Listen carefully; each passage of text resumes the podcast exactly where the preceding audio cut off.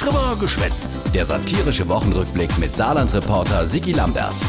Die Nachricht in der Woche, unser Gesundheitsminister hat Corona. Das hat's so noch nicht gegeben. Nee. Zum Glück hat er nur Erkältungssymptome und ich drücke ihm fest die Daumen, dass er schnell nochmal auf dem Damm ist. Ausgerechnete Jens Spahn. Er war noch so optimistisch. Deswegen bin ich mal vorsichtig optimistisch, äh, dass wir, wenn wir alle zusammen aufpassen, wir das jetzt auch wieder gut unter Kontrolle bringen können. Aber wie gesagt, wir haben es selbst in der Hand. Ja, da haben wir alle nicht genug aufgepasst auf unsere Gesundheitsminister. Also irgendwie hat man auch Kumme gesehen.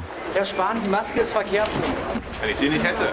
Wo, glaube ich, der ZDF-Reporter Theo Koll, der im Spahn zugerufen hat, dass er die Maske falsch rum Ohren hat.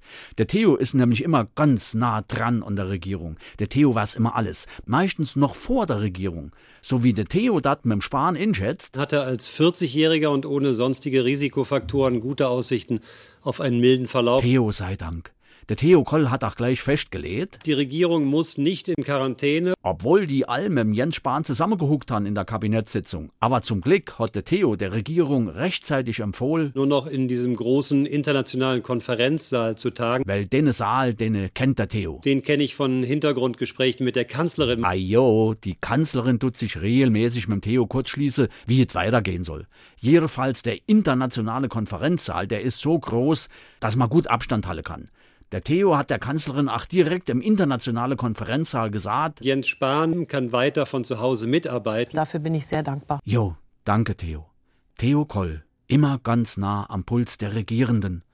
Hoffentlich hat er sich nicht auch infiziert, der Theo, bei so wenig Abstand. Hm. Weil die Zahl von Corona-Infizierte so schnell steigt in Deutschland, kriegt übrigens jetzt auch der starke Mann aus Bayern weiche Knie.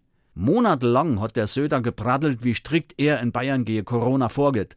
Äh, hat zumindest in Berchtesgaden nicht so ganz funktioniert. Und dabei rief der Söder noch bunt. Ich bin ein überzeugter Föderalist. Aber äh, Ich glaube, wir müssen noch einmal generell überlegen, mehr Rechte der Länder auf den Bund zu übertragen, damit ein einheitlicher Rahmen notwendig ist. Da reibt sich die Opposition die Hände. Robert Habeck von der Grüne. Wenn also jetzt Bayern und sein Ministerpräsident sagt, wir brauchen eine stärkere bundeseinheitliche Koordinierung, dann ist es das Eingeständnis des eigenen Scheiterns. Willkommen im Club. Der Habeck ist schon länger Mitglied in dem Club. Die Grüne, die ganze Opposition und überhaupt das gesamte Parlament hat nämlich in Sache Corona monatelang die Erbelt verweigert und der Regierung einen Freifahrtschein ausgestellt.